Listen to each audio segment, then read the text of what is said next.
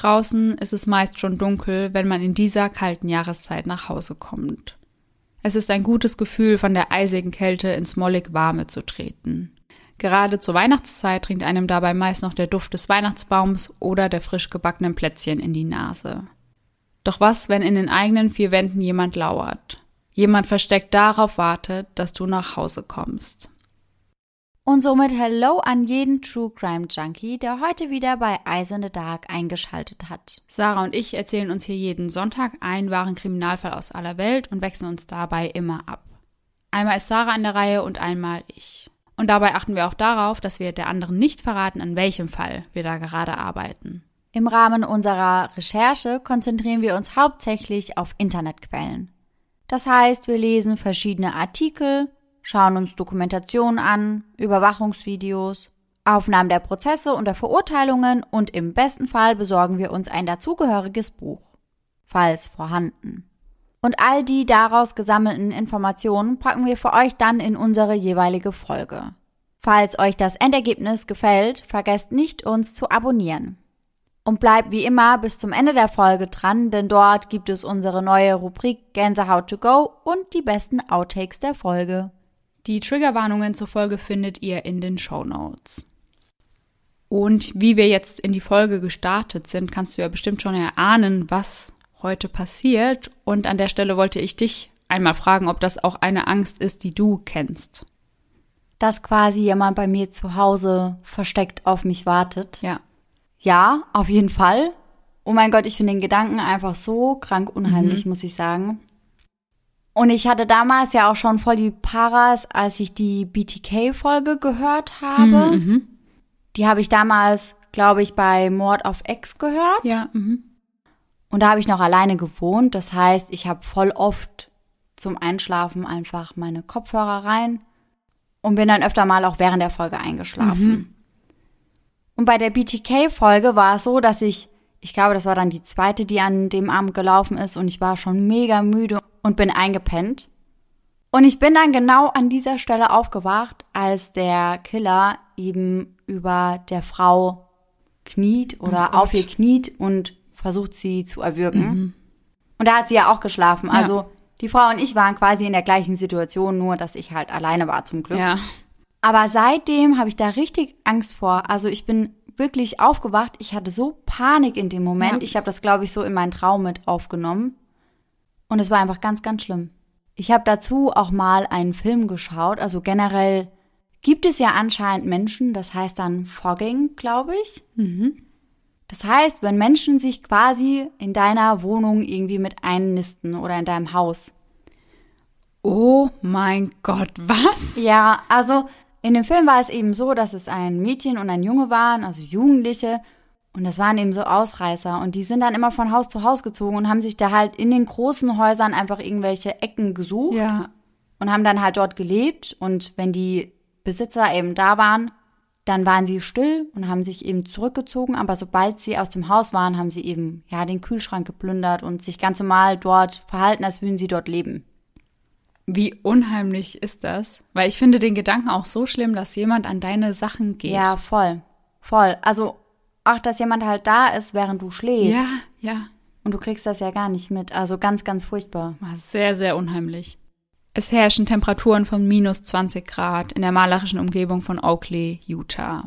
Die Kleinstadt mit ihren 600 Einwohnern ist das Tor zu den Bergen und wirkt wie ein einziges Wintermärchen. Man blickt auf einen zugefrorenen Fluss, etliche Bäume und viele schneebedeckte Hügel und Berge. Zwischen den Hügeln und Bergen findet man einige kleinere und größere Hütten, welche zu dieser Jahreszeit nur auf dem Schneemobil zu erreichen sind. Eine dieser Hütten, vier Kilometer von der Straße entfernt, ist die der Familie Tidi. Wie jedes Jahr möchten sie in dieser traumhaften Kulisse gemeinsam Weihnachten feiern. Für die Familie ist es eine Flucht vom Rest der Welt. Am 20. Dezember 1990 trifft der erste Teil der Familie mit dem Flieger aus Texas in Utah ein. Claudia steht am Flughafen und wartet sehnsüchtig auf ihre Schwester Kay und deren 17-jährigen Sohn Sean. Das allererste, was Claudia an ihrer Schwester auffällt, ist ihr neuer Haarschnitt. Ihr persönlich hatte die Frisur zuvor besser gefallen. Doch Kay macht immer ihr eigenes Ding und steht hinter ihren Entscheidungen. Auch wenn es in diesem Fall nur eine neue Frisur ist. Die beiden Frauen unterhalten sich, während sie durch Terminal B laufen, um zum Gepäckband zu gelangen. Sie sind so vertieft in ihr Gespräch, dass Sean seiner Tante irgendwann auf den Arm haut und sie darauf aufmerksam macht, dass er auch noch anwesend ist. Mit den Koffern im Gepäck soll es nun auch direkt zur Hütte gehen. Oder wie Casey getauft hat, TD's Tranquility, was sowas heißt wie TD's Ruhebasis. Die Espenbäume nennt sie Quockies. Sie liebt das Geräusch, die sie machen, wenn der Wind durch sie hindurchfegt. Am Gate angekommen, welches den Weg zu den Hütten ankündigt, parken sie den Wagen in der Garage und tauschen ihn gegen die Schneemobile. Der Schnee unter ihren Füßen wird platt gedrückt, als sie sich bereit für die Fahrt machen. Ein knirschendes Geräusch erfüllt die kalte Luft. Ein Tag, wie er schöner nicht sein könnte. Die Sonne scheint, es geht kein Wind, sie sind dick eingepackt und auf den Schneemobilen unterwegs zu ihrer kleinen Hütte. Das ist das Leben von seiner besten Seite, ruft Claudia ihrer Schwester zu. Mitten auf dem Weg entdecken sie einen Mann Anfang 20, der für die eisigen Temperaturen sehr spärlich bekleidet ist. Er trägt Turnschuhe, eine Jeans und eine dünne Jacke. Dadurch wirkt er hier etwas verloren und die beiden Frauen entscheiden sich, ihm ihre Hilfe anzubieten und zu fragen, ob alles in Ordnung ist. Der Mann scheint keine Hilfe zu brauchen oder zu wollen, denn auf ihre Fragen gibt er keine Antwort, schaut sie nur an und entfernt sich dann schnellen Schrittes aus der Situation. Seltsam, denkt sich Claudia, doch vergisst die Begegnung auch schnell wieder. In der Hütte angekommen, sitzen sie zusammen und erzählen Sean Geschichten aus ihrer Jugend und Kindheit. Stories, in denen er seine Mutter auch mal von einer ganz anderen Seite erlebt. Nach dem Abendessen entscheidet sich Claudia, eine Nacht mit auf der Hütte zu bleiben. Sie wohnt in der Gegend, genau dort, in der sie gemeinsam mit Kay aufgewachsen ist. Am nächsten Tag trifft dann auch der Rest der Familie in Utah ein. Und bevor ich euch jetzt den Rest der Familie vorstelle, muss ich kurz dazu sagen, dass der Familienvater Rolf heißt und ich werde ihn auch deutsch aussprechen, weil er auch ursprünglich aus Deutschland kommt. Familienvater Rolf trifft mit den beiden Töchtern, der 21-jährigen Linnea und der 16-jährigen Trisha, die von allen nur Trish genannt wird, ein. Dass die Familie getrennt anreist, ist nicht unüblich. Ganz im Gegenteil, das machen sie immer und ganz bewusst so. Denn sollte einem von beiden etwas passieren, gäbe es immer noch den anderen Elternteil, welcher sich dann um die Kinder kümmern könnte. Claudia kann diesen Gedanken zwar verstehen, denkt sich aber trotzdem jedes Mal, was soll schon passieren. Rolf wird am 29. September 1939 in Deutschland geboren. Als er elf Jahre ist, macht sich seine Mutter gemeinsam mit ihm und seinem Bruder auf in die USA, um ein neues Leben zu beginnen. Als er in seinen Zwanzigern ist, trifft er seine zukünftige Frau Kay in Nevada. Sie wollen ihr Leben nun gemeinsam verbringen und geben sich am 24. Mai 1963 in Salt Lake City das Jawort.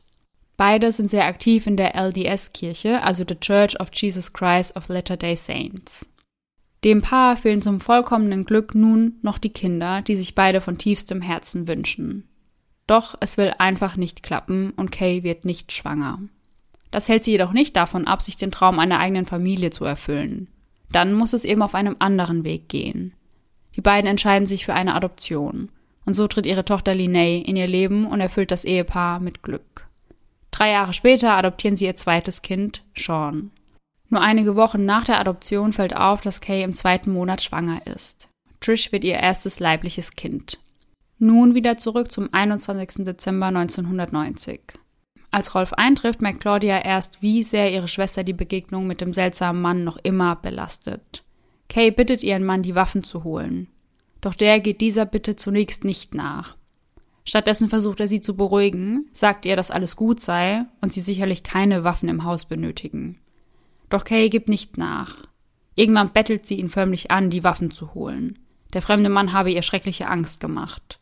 Er hatte hier einfach nicht hingehört. Wie recht sie mit diesem Gefühl hat, ahnt zu diesem Zeitpunkt noch niemand. Letztendlich gibt Rolf nach und verstaut die Waffen im Schneemobil. Vermutlich gerade weil er seine Frau so nicht kennt und ihr einfach das Gefühl von Sicherheit zurückgeben möchte. Kay bittet ihrer Schwester an, auch die zweite Nacht bei ihnen auf der Hütte zu verbringen. Doch diese lehnt dankend ab. Sie ist der Meinung, dass ihre Schwester nun die Zeit mit ihren Kindern und ihrem Mann genießen soll. Sie würden sich schließlich an der Weihnachtsparty am 23. wiedersehen. Gegen 16 Uhr macht sich Claudia also auf den Heimweg, gibt ihrer Schwester zum Abschied noch eine dicke Umarmung. Linnea fährt sie auf dem Schneemobil zurück zum Gate. Während sie auf dem Weg sind, beobachtet Claudia, wie die Sonne langsam immer tiefer sinkt.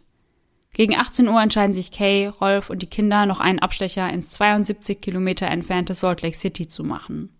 Dort wollen sie die Nacht bei Kays Mutter verbringen und sie dann am nächsten Tag mit zur Hütte nehmen. Bevor sie bei Oma Beth vorbeischneien, bringen sie Sean zu Claudia. Er sagt, ihm sei zu kalt auf der Hütte und er würde die Nacht daher lieber bei seiner Tante verbringen wollen. In Wahrheit möchte er sich nur vor dem Schneeschaufeljob drücken, aber das kann er natürlich nicht so sagen, denn dann würden ihm seine Eltern das niemals erlauben. Der Morgen des 22. startet mit einem Streit zwischen Trish und ihrer Mutter. Ein so belangloser Grund, dass sich die beiden schon kurz darauf wieder in den Arm nehmen. Bevor es zurück auf die Hütte geht, erledigen sie noch die letzten Weihnachtseinkäufe in Salt Lake City. Die Vorfreude auf die kommenden Tage ist riesig. Während die Familie von Geschäft zu Geschäft schlendert und sich auf das kurz bevorstehende Weihnachtsfest freut, werden sie in ihrer Hütte bereits erwartet. Um 13.45 Uhr kommen die 72-jährige Beth, Kay und Linnea in Oakley an. Linnays Hände fühlen sich an wie Eiszapfen und bevor sie ihrer Mutter beim Auspacken helfen will, möchte sie ihre Hände unter warmes Wasser halten. Vorher geht gar nichts. Und an dieser Stelle muss man dazu sagen, dass es bei der Hütte direkt auch eine Garage gab. Also mhm. es gab ja einmal die unten am Gate, aber an der Hütte direkt auch nochmal, wo eben die Schneemobile drin standen. Ah ja, okay, verstehe. Sie rennt also die wenigen Stufen von der Garage zur Hütte nach oben. Am Fenster entdeckt sie eine Gestalt, die kurz darauf schon wieder verschwunden ist. Die 20-Jährige freut sich. Super, dann ist ihr Cousin ja doch schon früher hier als erwartet. Sicher möchte er sie überraschen. Hinter dem Gefrierer entdeckt sie etwas Graues. Na dann macht sie sich schon einmal auf das Bu gefasst, mit welchem ihr Cousin gleich aus der Ecke springen wird. Tatsächlich kommt hinter dem Gefrierer jemand hervor, doch es ist nicht ihr Cousin sondern ein fremder Mann. Er trägt das graue Sweatshirt ihres Vaters und in seiner Hand hält er eine Pistole, eine 44er Magnum. Der Mann ist nicht allein. Aus dem hinteren Schlafzimmer tritt nun ein zweiter Mann hervor, auch er mit einer Pistole, eine Kaliber 38 in der Hand, den Lauf auf sie gerichtet. Die beiden fordern sie auf, ihre Mutter und ihre Oma dazu zu holen. Kay hilft ihrer Mutter die Treppe nach oben. Seit einem Autounfall vor sieben Jahren ist sie nahezu blind. Kay hilft ihr also, sich auf den Barhocker zu setzen und stellt sich daneben. Da ist er, der Mann, den sie zwei Tage zuvor auf dem Weg zur Hütte gesehen hatte. Umgehend versucht sie mit den Männern zu vermitteln, fragt, was sie wollen, sagt, dass sie alles haben können. Keine Reaktion, keine Antwort. Dann fällt der erste Schuss. Kay wird getroffen. Während sie zu Boden fällt, bringt sie noch Ich wurde erschossen hervor. Der nächste Knall, der nächste Schuss, mit dem diesmal Beth getroffen wird. Beth stirbt jedoch nicht durch den einen Schuss. Die Männer zögern nicht lange, schießen erneut auf sie. Zweimal aus nächster Entfernung in den Kopf. Während die Schüsse fallen, hört Linnea einen der Männer sagen, die Schlampe stirbt einfach nicht. Insgesamt neun Schüsse hatten sie auf die wehrlosen Frauen abgefeuert, von denen nur drei ihr Ziel verfehlten. Linnea bettelt die Männer an, sie sollen sofort Hilfe holen. Dann betet sie die einzige Waffe, die sie in diesem Moment hat. Darauf sagt einer der Täter, ich glaube nicht an Gott, ich verehre Satan. Das jagt Linay große Angst ein. Ist all das hier etwas Rituelles? Was werden sie nun mit ihr machen? Während sich die Täter diesbezüglich noch nicht sicher zu sein scheinen, bringen sie Linnae erst einmal ins Schlafzimmer. Dort stopfen sie ihr eine dreckige Socke in den Mund, um ihre Schreie zu dämpfen. Zusätzlich sichern sie diese mit Duct Tape und fesseln ihr Hände und Füße. Als das erledigt ist, kümmern sie sich um die leblosen Körper, die noch immer am Boden liegen, genau an der Stelle, an der sie erschossen wurden. Überall ist Blut. So viel Blut, dass sich einer der Täter übergeben muss. Die Körper der Frauen bringen sie auf die Terrasse und schütten ein wenig Schnee über sie. Linnea liegt währenddessen noch immer gefesselt im Bett. Allerdings nicht mehr ganz allein. Die Täter hatten ihr den Familienhund gebracht, um sie etwas zu beruhigen. Doch beruhigen kann sich Linnea nicht, denn sie hört, wie die Männer darüber sprechen, ob sie sie töten oder mitnehmen sollen. Dann plötzlich ein Geräusch. Das Geräusch eines anfahrenden Schneemobils. Linnea bekommt Panik. Auf dem Schneemobil wird sicher ihr Vater und ihre Schwester sein. Und sie liegt hilflos hier und kann sie nicht warnen. Es ist 14.45 Uhr, als Rolf die Hütte gemeinsam mit seiner jüngeren Tochter erreicht. Er hat sofort ein ungutes Gefühl, ahnt, dass hier irgendetwas nicht stimmt. Sobald er vom Schneemobil steigt, bestätigt sich diese Befürchtung. Dort steht ein Mann mit einer Skimaske auf dem Gesicht und einer Waffe in der Hand, der ihn auffordert, sofort ins Haus zu gehen. Dort steht seine ältere Tochter mit Tränen in den Augen. An ihrem Blick erkennt er, dass seine Frau nicht mehr am Leben ist. Linnea wird von einem zweiten Mann festgehalten, der ihr eine Pistole an den Rücken drückt. Sie sagen Rolf, dass sie Geld wollen, und er schmeißt die 105 Dollar in Bar, die er bei sich hat, auf den Boden. Nachdem das Geld in der Tasche der Täter verstaut ist, gibt der eine dem anderen die Anweisung, den Familienvater zu erschießen. Erst scheint es so, als würde er der Anweisung seines Partners Folge leisten, doch er hält die Waffe nur und drückt nicht ab. Der andere Mann hat dafür keine Geduld. Er hebt seine Waffe und drückt ab. Es klickt, doch es folgt kein Schuss. Ein weiteres Klicken, wieder kein Schuss. Doch beim dritten Versuch geht die Waffe los und die Kugel trifft Rolf mitten im Gesicht. Sie fliegt so nah an Trish vorbei, dass sie den Schuss spüren kann. Rolf fällt zu Boden. Um ganz sicher zu gehen, dass er wirklich tot ist, beugen sich die Täter über ihn und schießen ihm noch einmal in den Kopf. Nun geht es daran, die Beweise zu vernichten. Für die Schneemobile hat die Familie immer Benzin vorrätig und das wird nun im gesamten Haus und auf Rolfs Körper verteilt. Alles soll lichterloh brennen. Es dauert nicht lange, bis der Feueralarm angeht und die Täter gemeinsam mit den beiden Mädchen die Flucht ergreifen. Je eins der Mädchen sitzt nun mit einem Täter gemeinsam auf dem Schneemobil in Richtung des Gates. Ziel das Familienauto. Die Täter wollen die beiden als menschliches Schutzschild verwenden und so nach New York fliehen, um dann das Land zu verlassen. Mittlerweile ist die Polizei informiert worden. Jemand in der Nähe hatte Schüsse gehört und gesehen, wie die vier auf den Schneemobilen davonfuhren.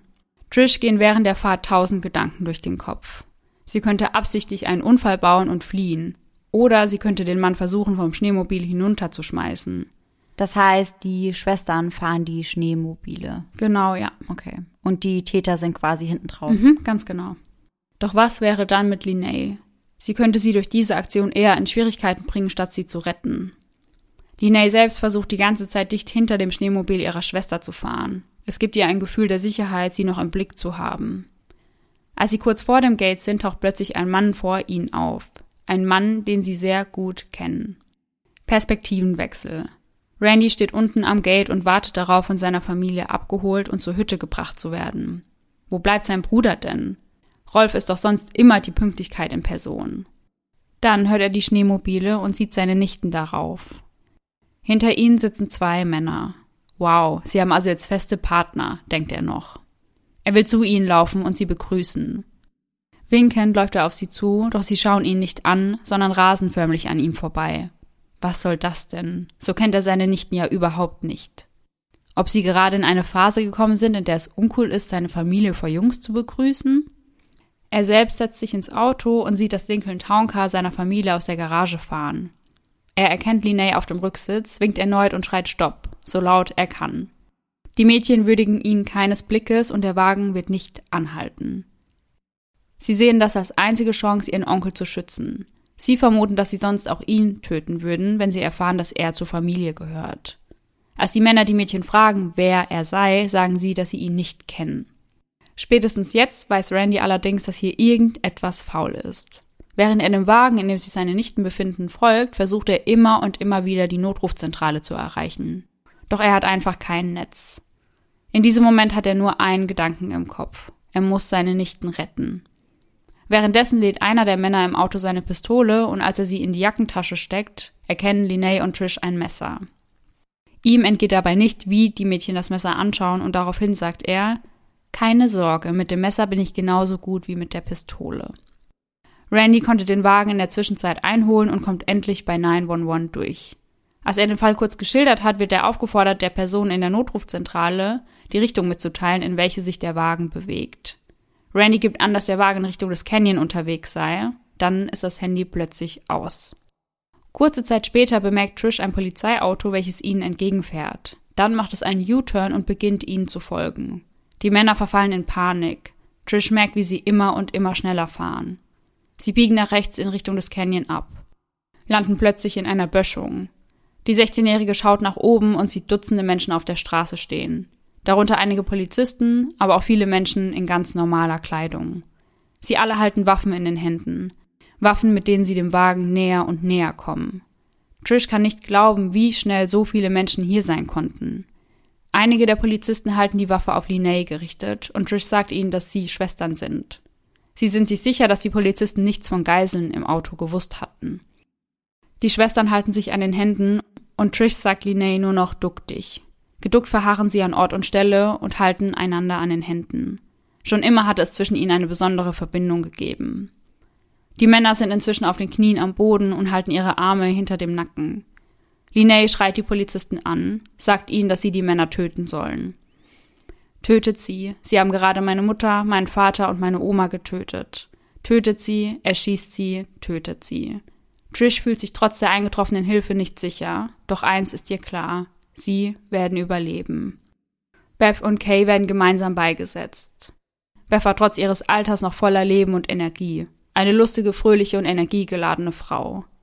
Kay gab alles für ihre Töchter. Sie war eine unglaublich starke Frau. Joe Offert, Hauptermittler, beschreibt die Männer als Feiglinge. Sie seien sicher gewesen, solange sie die Kontrolle über die Situation hatten. Doch sobald sie keinen Ausweg sahen, ergaben sie sich. Die oberste Priorität in solchen Fällen sei es immer, die noch lebenden Personen zu retten und im zweiten Schritt dann die Beweise zu sichten. Und von diesen gibt es in dem heutigen Fall so einige. Bei den Tätern handelt es sich um den 25-jährigen Von Lester Taylor und den 21-jährigen Edward Daly. Die beiden waren erst vor wenigen Monaten auf Bewährung entlassen worden. Taylor saß wegen schweren Einbruchdiebstahls und Edward aufgrund von Brandstiftung. Kennengelernt hatten sich die beiden in einem sogenannten Halfway House. Und dabei handelt es sich um ein Institut für Menschen mit krimineller Vergangenheit, die dort einfach wieder lernen sollen, sich in die Gesellschaft zu integrieren. Halfway-Häuser dienen also nicht nur als Wohnsitz, sondern bieten auch soziale, medizinische und psychiatrische Dienstleistungen an. Und Halfway House steht quasi für den Zwischenstopp zwischen Gefängnis und eigenständigem Wohnen. Joe Offert beschreibt Von Taylor als ganz normalen Jungen, der ab einem gewissen Punkt auf die schiefe Bahn geriet. Beide Männer hatten ihre Freizeit für die Flucht genutzt. Also sie durften eben das Halfway House verlassen, um sich nach einem Job umzusehen und dann sind sie geflohen. Per Anhalter sind sie dann nach Oakley gereist, denn Von Taylors Familie besaß ebenfalls eine Hütte in der Gegend. Zunächst begannen sie mit Raub, stiegen in mehrere Hütten ein, um dort verschiedenste Wertsachen einzukassieren. Dann stoßen sie auf die Tidi-Familie und schmiedeten einen furchtbaren Plan. In der Nacht, in der die Familie bei Oma Beth übernachtet, brechen die beiden bei ihnen ein und warten. Doch sie sitzen nicht etwa die ganze Zeit nur rum, sondern nutzen deren Dusche, die Handtücher und bedienen sich am Essen. Die Nacht verbringen sie in ihren Betten und wie Linney ja schon bemerkt hatte, trugen sie auch deren Kleidung. Als die Polizisten am Tatort, also an der Hütte eintreffen, sitzt der Schock tief. Selbst hunderte Tatorte später bleibt dieser noch immer einer der schlimmsten. Sie bemerken den Geruch von verbrannten Haaren und verbranntem Stoff. In der Garage entdecken sie eine große, frische Blutlache, die aufgrund der Temperaturen jedoch gefroren ist. Während sie die Treppe nach oben gehen, entdecken sie Einschusslöcher in den Wänden und mehr Blut. An einer Wand sehen sie einen blutverschmierten Handabdruck, der aussieht, als sei jemand mit der Hand an der Wand abgerutscht. Auf sie wirkt das alles fast wie ein Kriegsgebiet. Auf der Terrasse entdecken sie die leblosen Körper der beiden Frauen. Sie checken den Puls, doch nicht anders zu erwarten, ist da keiner mehr. Die obere Etage brennt noch immer. Der Teppich im Wohnzimmer ist so blutdurchtränkt, dass sich das Blut auf den Holzbrettern darunter sammelt. Rote Eiszapfen aus sickerndem Blut hängen dort herunter und bilden ein skurriles Bild. Sie entdecken einen blutigen Schuhabdruck und eine VCR-Kamera mit einigen Filmen, also eine alte Videokamera. Die Polizisten haben keine Ahnung, was sie auf diesen Aufnahmen erwartet. Sie hoffen auf Aufnahmen der Familie, vielleicht beim Spielen oder wie sie einfach Zeit miteinander verbringen. Doch die Familie sieht man nicht. Nur Von Taylor und Edward. Edward filmt, während Von Taylor die Geschenke der Familie auspackt und sich über diese lustig macht. Die beiden wirken weder gestresst noch nervös. Sie scheinen dabei eine gute Zeit zu haben. Joe Offert stuft den Fall als sehr komplex ein. Natürlich hatten sie die Täter, doch nun ging es darum, herauszufinden, welcher Täter welche Tat begangen hat und das stellt die Ermittler vor eine große Herausforderung. Linney sagt später, sie habe nicht das Gefühl gehabt, dass einer der beiden mehr verantwortlich gewesen sei als der andere. Um 16 Uhr am Tag der Tat klingelt bei Claudia das Telefon. Am anderen Ende der Leitung ist der Sheriff, der jedoch nur mit ihrem Mann sprechen möchte. Claudia merkt, dass etwas nicht stimmt. Bis heute fragt sie sich, warum der Sheriff nicht mit ihr gesprochen hat. Etwa weil Männer in Utah damals noch höher angesehen waren als Frauen? Ihr Mann steht im Raum wie eine Statue, als er zuhört, was der Sheriff ihm sagt. Er bewegt sich nicht und spricht auch nicht. Es scheint eine Ewigkeit zu dauern. Während dem gesamten Gespräch lässt ihr Mann nur sieben Worte fallen. Hi, hier ist Dr. Goetz. Und am Ende noch, ich werde kommen. Er steht mit dem Rücken zu Claudia und Sean, der noch immer bei seiner Tante ist. Ihr Mann sagt ihnen, er müsse Linney und Trish abholen. Es habe einen Unfall gegeben. Dass es nicht einfach ein Unfall war, erfährt Claudia kurze Zeit später. Ihr wird der Boden unter den Füßen weggerissen. Sie erinnert sich an die letzte Umarmung mit ihrer Schwester und kann nicht glauben, dass sie sie nie wieder im Arm halten wird. Die große Frage ist, warum? Was hat die Täter motiviert? Es dauert nicht lange, bis es zur Anklage kommt. Von Taylor und Edward werden beide wegen Mord ersten Grades angeklagt. Hinzu kommt versuchter Mord ersten Grades, zweifache schwere Entführung, schwere Körperverletzung, Diebstahl, Brandstiftung und Nichtbeachtung eines Polizeisignals. Trish möchte, dass beide zum Tode verurteilt werden. Sie möchte die Gewissheit haben, dass die Männer, die ihr die wichtigsten Menschen nahmen, dafür mit dem Leben bezahlen müssen. Fünf Monate nach der Tat geht Von Taylor einen Deal ein. Er bekennt sich schuldig für zwei Morde ersten Grades. Dafür werden alle übrigen Anklagen fallen gelassen. Trotz allem muss er vor eine Jury treten, um sein finales Urteil zu erhalten. Linney beschreibt ihn wie folgt.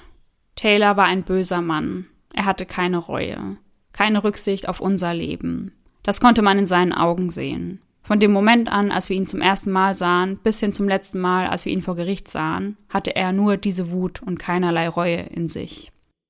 Die beiden Schwestern sind wichtige Zeugen während des Prozesses. Für sie eine absolute Belastung, denn Linnea muss die Waffe in den Händen halten, mit der ihre Familie getötet wurde. Bis heute kann sie nicht verstehen, warum das von ihr verlangt wurde. Hätte es nicht gereicht, den Tatablauf einfach nur zu erzählen? Doch die Staatsanwaltschaft hat noch ein Ass im Ärmel. Ein Ass, welches die Anklage hervorragend unterstützt. Einen weiteren Zeugen, mit dem niemand rechnet. Als die Tür zum Gerichtssaal aufgeht, ist es mucks mäuschenstill. Durch die Tür tritt Rolf. Der Ausdruck in Von Taylors Gesicht beschreiben die Schwestern als unbezahlbar. Niemals hatte er damit gerechnet, dass der Mann, dem er zweimal in den Kopf geschossen und mit Benzin übergossen, in einem brennenden Haus zurückgelassen hat, überleben könnte. Oh mein Gott, ich hatte auch überhaupt nicht damit gerechnet. Mhm. Ich habe mich schon gewundert, weil du meintest, er hätte sich für zwei Morde ersten Grades mhm. schuldig bekannt. Ja. Dachte mir dann aber, vielleicht schiebt er eben den anderen Mord mhm. ja auf seine Komplizen. Ja, hätte auch sein können. Aber ich habe gar nicht damit gerechnet, mhm. dass Rolf überlebt. Ja. Gehen wir also gemeinsam noch einmal zurück zum 22.12. Als Rolf nach dem ersten Schuss zu Boden fällt, versucht er ganz flach zu atmen und sich totzustellen. Selbst als die Männer ein zweites Mal auf ihn schießen, lebt er noch. Er spürt, wie sie ihm Benzin über die Beine, den Rücken und den Kopf schütten. Während die Täter darüber sprechen, dass sie nun die Mädchen mitnehmen werden, ist er noch immer bei Bewusstsein und hört alles, was sie sagen. Mit ein Grund dafür, dass Rolf die Schüsse überlebt hatte, war die Munition, mit der geschossen wurde. Denn dabei handelt es sich um Vogeldunst, im Englischen auch als Birdshot bekannt. Das sind sehr feine Schrotkugeln mit ja. einem Durchmesser von 1,5 bis 1,75 Millimeter. Und hauptsächlich wird es zur Jagd auf Kleintiere verwendet, weil es einfach stark streut, weil das eben so kleine Schrotkugeln eben sind. Mhm, verstehe. Dennoch kann man durch so einen Schuss sterben. Die Chancen, einen solchen zu überleben, sind bei 1 zu 1000. Kurz darauf hört er die startenden Schneemobile und das Geräusch wird immer leiser, als die beiden den Berg nach unten fahren. Als sie weg sind, versucht Rolf die kleinen Feuer um sich herum zu löschen. Doch das führt nur dazu, dass auch er in Kontakt mit dem Feuer kommt und anfängt zu brennen. Sofort geht er unter die Dusche und schält sich aus seinem Schneeanzug. Dann verlässt er die Hütte. Er weiß, dass er dringend Hilfe braucht. Ohne seine dicke Schneekleidung und mit zugeschwollenen Augen schnappt er sich ein Schneemobil und fährt den Hügel hinunter. Genau zu diesem Zeitpunkt steht sein Bruder Randy noch immer fassungslos am Gate und kann immer noch nicht ganz verstehen, was hier gerade vor sich geht. Er sieht das Schneemobil mit einem Mann darauf, der weder Jacke noch Handschuhe oder einen Helm trägt. Wer zur Hölle ist das denn? Und als das Schneemobil näher kommt, merkt er, dass es sein Bruder Rolf ist. Sein Gesicht ist voller Blut, er ist schwer verletzt. Boah, ich finde das so heftig. Ich auch. Ich komme da gerade gar nicht drauf klar. Als ich das gelesen habe, da war ich auch total baff, einfach. Mhm. Ja. Doch er kann Randy mitteilen, was passiert ist und sagt, meine Frau wurde getötet und meine Töchter gekidnappt. Zu dem Gedanken, seine Nichten zu retten, kommt nun ein zweiter hinzu. Er muss für Rolf einen Rettungshelikopter bekommen. Er hält an einer Tankstelle, nachdem das Handy ausgegangen ist, wählt erneut 911 und sagt, Leute, ich brauche einen Helikopter jetzt. Glücklicherweise kommt dieser relativ schnell und Rolf wird von der Rückbank von Randys Wagen in den Helikopter gebracht. Sein Zustand ist in diesem Moment sehr kritisch und Randy betet nur, dass sein Bruder überlebt. Jetzt kommen wir wieder zurück zum Prozess. Linney ist erleichtert, als Von Taylor zweimal die Todesstrafe erhält. Er geht mehrmals zum Utah Supreme Court, um gegen seine Verurteilung vorzugehen. Sein jetziger Verteidiger sagt, dass die Autopsie beweisen würde, dass sein Mandant unschuldig sei. Alle tödlichen Schüsse seien aus der Waffe des Partners gekommen und Linney sei in ihren Aussagen widersprüchlich. Doch der Staat verteidigt das bereits gesprochene Urteil und er bleibt im Todestrakt. Ein paar Wochen später geht das Ganze nochmal von vorne los, denn dann steht Edward Dalys Prozess an. Anders als sein Partner bekennt er sich nicht schuldig. Auch in diesem Prozess sagt Rolf als Zeuge aus und Edward ist genauso perplex wie sein Partner, als er den Todgeglaubten in den Gerichtssaal treten sieht. Trish sagt dazu, dass ihr Vater überlebt und sie so gewonnen haben. Die Jury berät sich zwölfeinhalb Stunden und es kommt zu einer Verurteilung für Mord zweiten Grades. Grund dafür ist ein einziges Jurymitglied, welches nicht an Edwards Schuld glaubt. Aufgrund dessen einigte sich die Jury für die geringere Form, also eben Mord zweiten Grades, so sollte ein Fehlprozess verhindert und der Familie Leid erspart werden. Wäre es zu einem Fehlprozess gekommen, hätte die Familie einen weiteren Prozess durchleben müssen. Doch das bedeutet nun auch, dass er nicht mehr zum Tode verurteilt werden kann. Edward Daly wird zu einer lebenslangen Haft verurteilt, mit der Möglichkeit auf Bewährung nach 62 Jahren. Die Familie ist fassungslos, kann nicht glauben, dass er für Mord zweiten Grades verurteilt wurde. Sie sind sauer, dass er nicht in den Todestrakt kommt. Ganz kurze Zwischenfrage. Ja. Wie alt ist er bei der Verurteilung? Also ich weiß nicht genau, wann der Prozess war, aber er war dann Anfang bis Mitte 20. Das heißt, er würde dann auch erst mit Anfang, Mitte 80 wieder rauskommen können. Ja, genau. Und dann ist natürlich die Frage, ob ihn überhaupt jemand je wieder rauslassen wird. Genau, also er könnte ab dann quasi Bewährung beantragen. Genau. Aber ob dem dann stattgegeben wird, das ist ja nochmal eine andere Sache. Ganz genau, ja.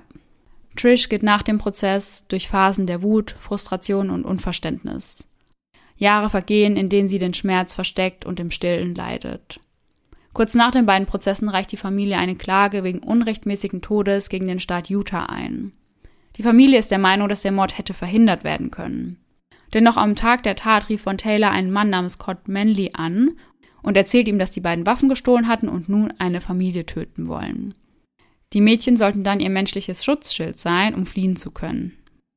Der Punkt dabei ist, dass Scott diese Vorhaben direkt gemeldet hatte, also er hat gemeldet, dass er diesen Anruf bekommen hat Ach, und was gesagt wurde. Mhm. Es wurde aber nichts unternommen. Gar nicht? Nein. Okay. Weiß man im Nachhinein, wieso nichts unternommen wurde? Konnte ich zumindest nicht finden. Mhm, okay.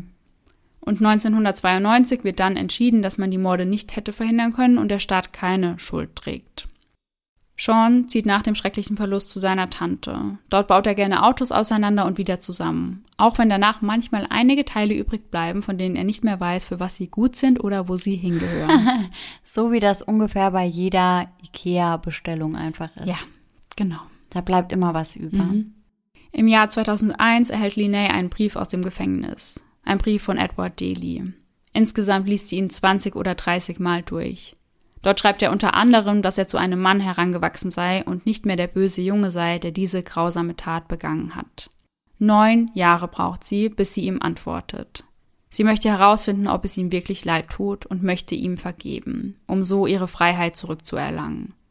Vergeben heißt nicht vergessen, sagt sie in einem späteren Interview. Ihr sei dadurch eine schwere Last von den Schultern gefallen. Die Schwestern kämpfen immer dafür, wieder ein glückliches Leben führen zu können. Ein großer Teil davon war es, die Hütte wieder aufzubauen. Ihr Vater sagte ihnen häufiger, dass sie nun noch viel schöner sei als je zuvor. Regelmäßig gehen sie dorthin, um die Zeit mit Freunden und Familie zu genießen. Sie lassen sich das, was sie lieben, nicht nehmen. Linney sagt, die Hütte ist magisch, die Hütte ist heilend. Dabei lächelt sie. Linnays erste Ehe scheitert, doch nun ist sie mit ihrem Traummann Nathan verheiratet. Sie sind wie beste Freunde und sie bedeutet für ihn die Welt. Sie habe etwas Reines in ihren Augen. Nathan verändert ihr Leben zum Guten, eröffnet sein Herz für sie, teilt mit ihr sein wahres Ich und gibt ihr die Freiheit, dasselbe zu tun. Aus ihnen wird eine riesige Patchwork-Familie. Linnea hat nun vier eigene und fünf Stiefkinder. Für sie könnte es besser nicht sein. Für mich wurde es ein Geschenk, eine Überlebende zu sein. Ich glaube, ich kann das nun mit anderen teilen. Trish ist geschieden und hat zwei wundervolle Töchter. Wenn sie ihnen in die Augen schaut, sieht sie ihren Vater und ihre Mutter darin. Sie lässt sich von den Ereignissen von 1990 nicht definieren. Sie kann heute sagen, dass sie ihr Leben liebt. All das hat sie zu dem Menschen gemacht, der sie heute ist. Und durch den Vorfall wurde das Band zwischen den Schwestern nur noch mehr verstärkt. Ihre Tante Claudia verarbeitet das Erlebte, indem sie schreibt und das Buch Murder, Death, Rebirth, also Mord, Tod, Wiedergeburt veröffentlicht. Und aus diesem Buch habe ich auch ganz viele Informationen zum heutigen Fall. Das erste Kapitel trägt die Überschrift Eine Tragödie kann jeden treffen. Irgendwie glaubt man nur immer, dass es nie einen selbst treffen wird. Auch ihr Vater Rolf findet sein Glück erneut und heiratet ein zweites Mal. Im Jahr 2008 verliert er den Kampf gegen den Krebs. Kurz bevor er stirbt, unterhält er sich lange mit Linnays Mann Nathan. Nathan sagt Rolf, dass er nun gehen kann, weil er jetzt auf Linnay aufpassen wird. Alle seine Liebsten sind bei ihm, als er seine Augen für immer schließt. Für die Schwestern war er immer ihr Held gewesen. Linnay sagt in einem Interview, mein Vater war der größte Held, den ich jemals kennengelernt habe wunderschöne, liebe, blaue Augen. Er war sehr liebevoll und großzügig in jeder Art und Weise. Sie spüren ihn noch immer. Zwar können sie ihn nicht mehr sehen, aber sie wissen, dass er noch immer hier ist. Im März 2020 dann ein weiterer Schlag für die Familie. Denn da wird die Todesstrafe, die für Von Taylor verhängt wurde, vom Bundesgericht aufgehoben. Er habe im damaligen Prozess unwirksame Rechtsbeistände erhalten. Die Bezirksrichterin Tana Campbell schreibt, das Gericht kommt zu dem Schluss, dass das Schuldgeständnis von Herrn Taylor verfassungswidrig war und für ungültig erklärt werden muss. Er hat festgestellt, dass sein Anwalt ihm eine mangelhafte Vertretung gewährt hat, die weit unter den vorherrschenden Berufsformen liegt. Insgesamt beläuft sich die Entscheidung bzw. Begründung auf 37 Seiten. Das Gericht stellte fest, dass die tödlichen Schüsse aus Edwards Waffe abgegeben wurden, also nicht aus der von Von Taylor. Von Taylor selbst beschreibt das damalige Urteil als Justizirrtum. Er sei also unschuldig und es wird gefordert, dass die Verurteilung aufgehoben werden soll. Es dauert bis zum Juli 2021, bis eine weitere Entscheidung fällt. Das zehnte Berufungsgericht entscheidet, dass er selbst dann nicht unschuldig sei, wenn er die tödlichen Schüsse nicht abgefeuert hat. Ja, also das war auch mein aller allererster Gedanke eben. Weil nur weil er nicht gefeuert hat, heißt es ja nicht, dass er nicht dazu beigetragen hat, dass sie gestorben sind. Ja, eben. Das würde ich auch sagen. Also er war ja daran beteiligt. Ja. Denn es wurde dann auch gesagt, er hätte ja wenigstens versuchen können, es zu verhindern oder irgendwas zu machen, aber hat er ja nicht. Dann wurde argumentiert, ja, aber er hat ja Linnea den Hund ins Schlafzimmer gebracht und hätte ja dann gemerkt, dass es falsch ist, was sie machen, aber er hat ja keine Handlung ausgeführt, um irgendetwas zu verhindern. So gar nicht. Komplizen seien in Utah genauso schuldig wie die Täter selbst. Das frühere Urteil aus dem Jahr zuvor wird also wieder aufgehoben und Von Taylor bleibt im Todestrakt. Er wurde zum Tode durch die Giftspritze verurteilt. Da das Justizministerium von Utah jedoch nicht über die dafür erforderlichen Chemikalien verfügt, würde er laut Gesetz durch ein Erschießungskommando hingerichtet werden. Aber das ist noch nicht passiert. Und auch der heutige Fall war wieder Vorlage für einen Horrorfilm. The Utah Cabin Murders. Und ich habe ihn noch nicht gesehen, aber er erzählt die Geschichte wohl ziemlich genau so nach, wie sie auch passiert ist. Ah ja, spannend. Habe ich noch nie gehört, aber dann können wir uns den ja auch noch auf die ja, Liste schreiben. Ja. Weil dort werden dann auch wirklich die richtigen Namen auch genutzt von den Tätern zum Beispiel. Also mm, wirklich mm ganz nah dran wohl. Krass, also ich muss sagen, da hast du dir schon einen ganz schönen krassen Fall ausgesucht. Also ich hatte während dem Zuhören jetzt echt bestimmt zehnmal Gänsehaut. Mhm.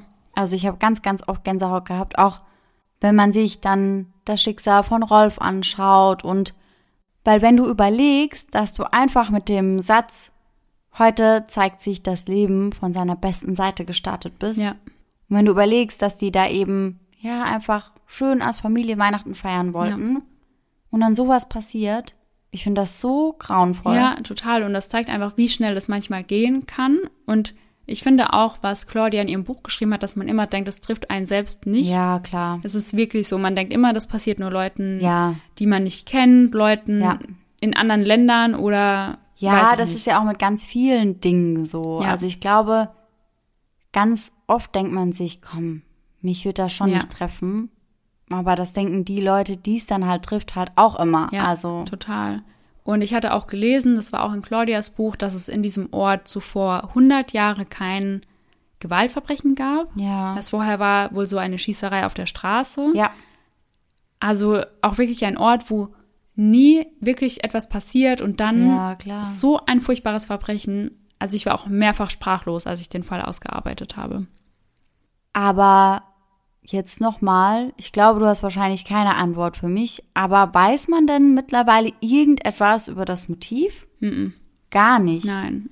Und ich finde, das macht es halt auch einfach nochmal schlimmer, weil das hätte einfach jede Hütte dort treffen können. Ja, total. Und es ging ihnen ja auch scheinbar nicht um Raub, weil sie hätten dort ja, die Familie hätte ihnen ja alles gegeben, was sie Eben, wollten. ja. Und ihnen ging es ja, so wie das auf mich wirkt, ja wirklich um den Fakt zu töten einfach.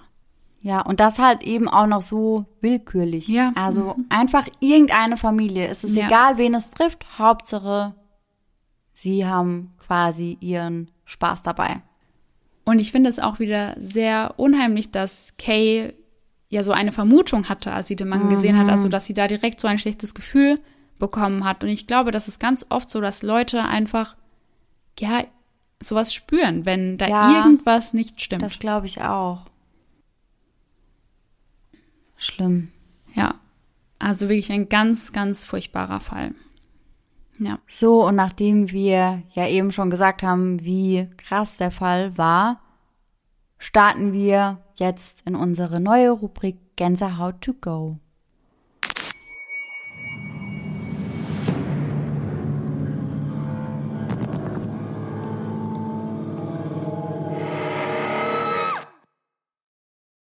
Unseren heutigen Gänsehaut to go Moment haben wir von der lieben Jana geschickt bekommen. Danke dafür. Sie schreibt, Hallo ihr zwei. Ich habe auch einige merkwürdige Sachen, die in unserem alten Haus, Baujahr 1903, so passieren. Es gab zum Beispiel mal einen Abend, an dem ich alleine daheim war. Wir hatten zu diesem Zeitpunkt noch einen alten Dachboden, auf dem auch noch Sachen von früheren Bewohnern lagen. Ich war nie gern dort oben und hatte immer ein mulmiges Gefühl. Außerdem hörte es sich in der Nacht oft so an, als ob der Boden knarzen würde. An diesem Abend war ich unruhig. Ich habe mich einfach permanent beobachtet gefühlt. Natürlich erklärt man sich das dann mit den Standards. Ich bin aufgestanden, um mir in der Speisekammer etwas zu trinken zu holen. Dort gab es ein Regal mit Einmachgläsern. Die Gläser standen dort schon lange und auch nicht direkt am Rand. Ich habe mir das Getränk geholt und die Tür hinter mir geschlossen, weil es sonst immer zieht. Etwa zehn Minuten später gab es dann einen extremen Schlag. Mein Puls ist sofort in die Höhe geschossen. Als ich den Mut aufbringen konnte, um nachzuschauen, sind einfach die ersten zwei Reihen der Einmachgläser aus dem Regal gefallen. Außerdem stand die Tür, die ich zu 100% zugezogen hatte, offen. Ich habe so ein ungutes Gefühl gehabt, dass ich mich einfach unter die Decke gelegt habe und mich so lange schlafend gestellt habe, bis ich wirklich eingeschlafen bin. Zu diesem Zeitpunkt war ich 23 Jahre alt. Was auch sehr gruselig war, war, als mein Sohn etwas älter als drei Jahre alt war. Er hat oft erzählt, dass da ein böser Mann stehen würde. Er mochte ihn gar nicht und wirkte auch immer eingeschüchtert konnte mir aber immer genau sagen, wo dieser Mann steht. Meistens war der Mann da, wenn ich mit meinem Sohn gebadet habe oder wenn wir im Bett waren. Manchmal aber auch beim Spielen. Er sagte dann immer wieder, der böse Mann ist da. Dann fragte ich ihn, wo er sei. Er zeigte mir die Stelle, wo er stand. Ich habe meinen Sohn gefragt, ob er gehen sollte, und er meinte ja. Also sagte ich, Geh bitte weg, böser Mann, ins Leere. Und das war schon etwas komisch. Danach fragte ich meinen Sohn jedes Mal, ob er weg sei. Manchmal hat es gelangt, den Satz einmal zu sagen. Manchmal meinte mein Sohn aber, dass er noch da sei, und dann sagte ich den Satz drei oder viermal, bis er endlich weg war. Es hatte aber auch nichts Spielerisches. Mein Sohn fand es nie witzig, wenn ich das sagte. Ich weiß bis heute nicht, was ich davon halten soll. Die Zeit hat so etwa ein Dreivierteljahr angehalten. Wow, das ist dann aber auch schon ein ziemlich langer Zeitraum für so eine Ja. Sache. Ja, denke ich auch. Also, wenn das halt regelmäßig passiert, ich glaube, das ist irgendwann schon sehr, sehr unheimlich. Ja, voll. Bei der ersten Story zu den Einmachgläsern musste ich direkt an das Thema Fogging denken. Vielleicht hatte sich da auf dem alten Dachboden ja irgendjemand eingerichtet Gott, hör bloß auf. und hat sich dann da runtergeschlichen und Ja. wollte sich da vielleicht auch was zu trinken holen. Hat irgendwie die Gläser aus dem Regal gehauen und dann, ja, das so zurückgelassen. Oh, der Gedanke ist so gruselig Ja, einfach. voll. Aber das wäre auf jeden Fall eine Erklärung. Ja, also ich weiß, was ich mache, wenn ich gleich zu Hause bin. Erstmal überall reingucken, in den Schrank, unter das Bett, hinter die Couch. Und dann, Aber was ich mich immer frage, ich weiß nicht, ob ich das machen würde.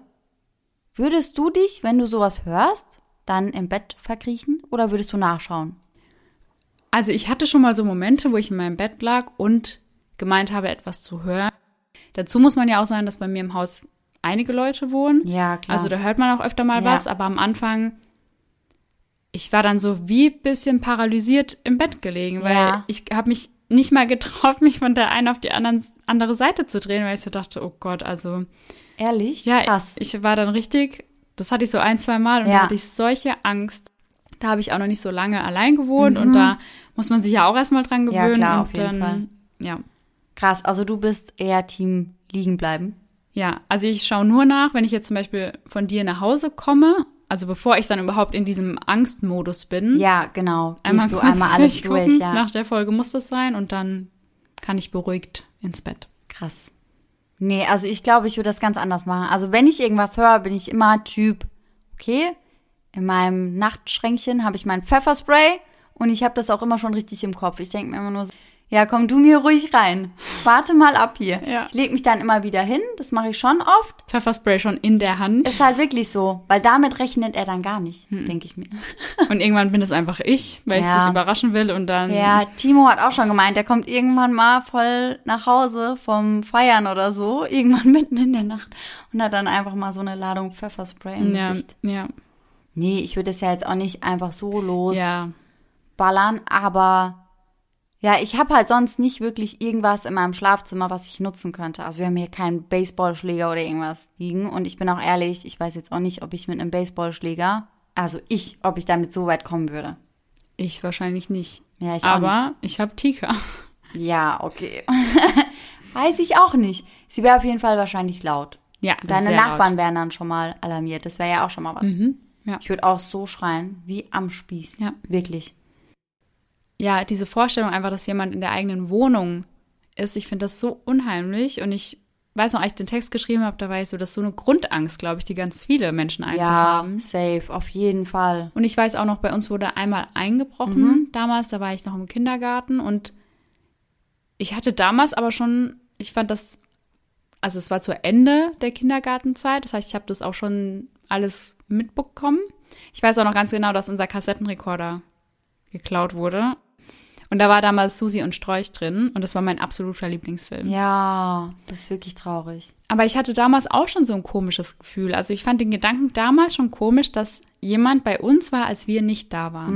Mhm. Ja, verstehe ich, verstehe ich. Und jetzt kann man das ja nochmal ganz anders verarbeiten und wahrnehmen. Ja, Also schon ziemlich erschreckend. ja, mega. Und nächsten Sonntag ist dann wieder der Spooky Sunday an der Reihe. Und zwar Ja. ein Christmas Spooky Sunday, schätze ich mal. Ja, da schätzt du richtig. Okay, sehr gut, da freue ich mich drauf. Ja, ich bin auch richtig gespannt, wie die Folge wird. Ja. Aber ich finde den Fall ziemlich nice, kann ich jetzt schon mal spoilern. Okay, ich ich bin hoffe, gespannt. ja, ich hoffe, ihr seht das auch so. Ja. Dann hoffen wir natürlich, dass ihr alle nächsten Sonntag wieder mit dabei seid. Mhm. Und bis dahin, schöne Träume. Bis dann. Tschüss. Tschüssi.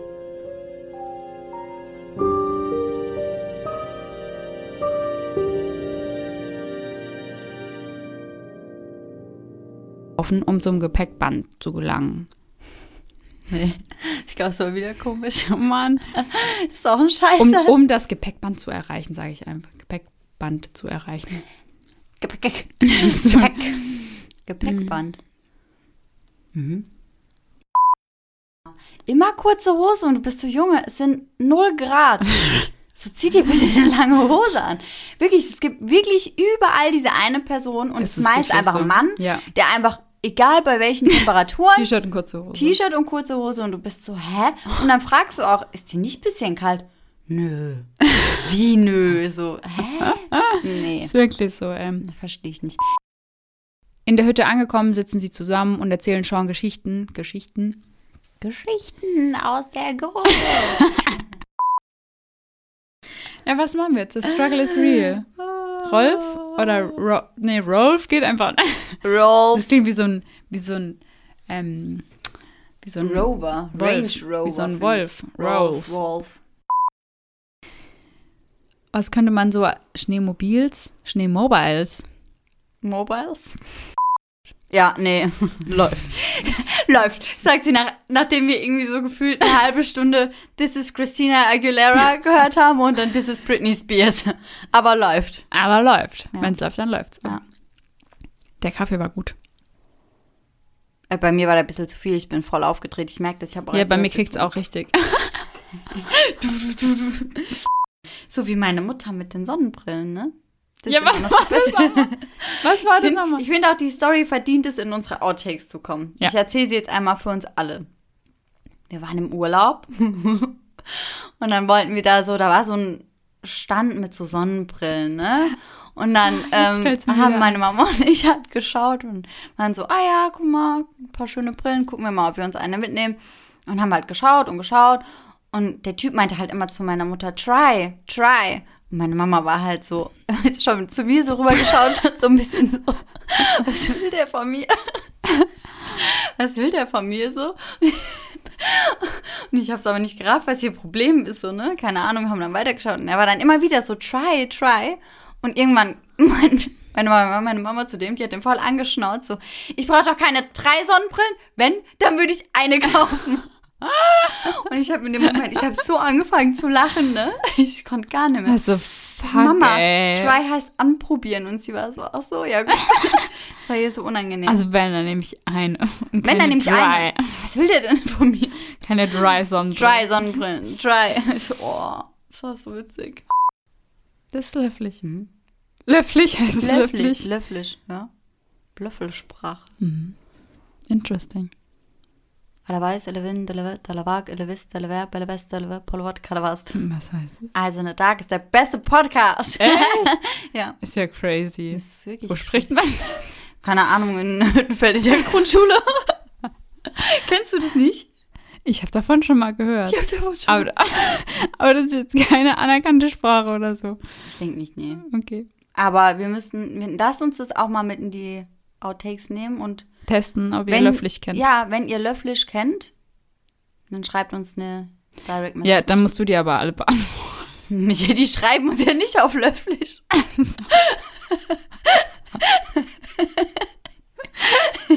Denkst du, die schreiben dann alle? Hallo, hallo, hallo, ihr hallo, hallo, Löfflich. Schreiben uns ja dann einfach auf Deutsch. Ach so, okay. Hinter ihnen sitzen je zwei Männer. Nee, nicht je. Dann wären es ja vier. Das steht da auch gar nicht. Das steht da doch einfach nicht. Oh. Wählt erneut. Erneut? Erneut. Erneut. Erneut. One, one. Tschüssi.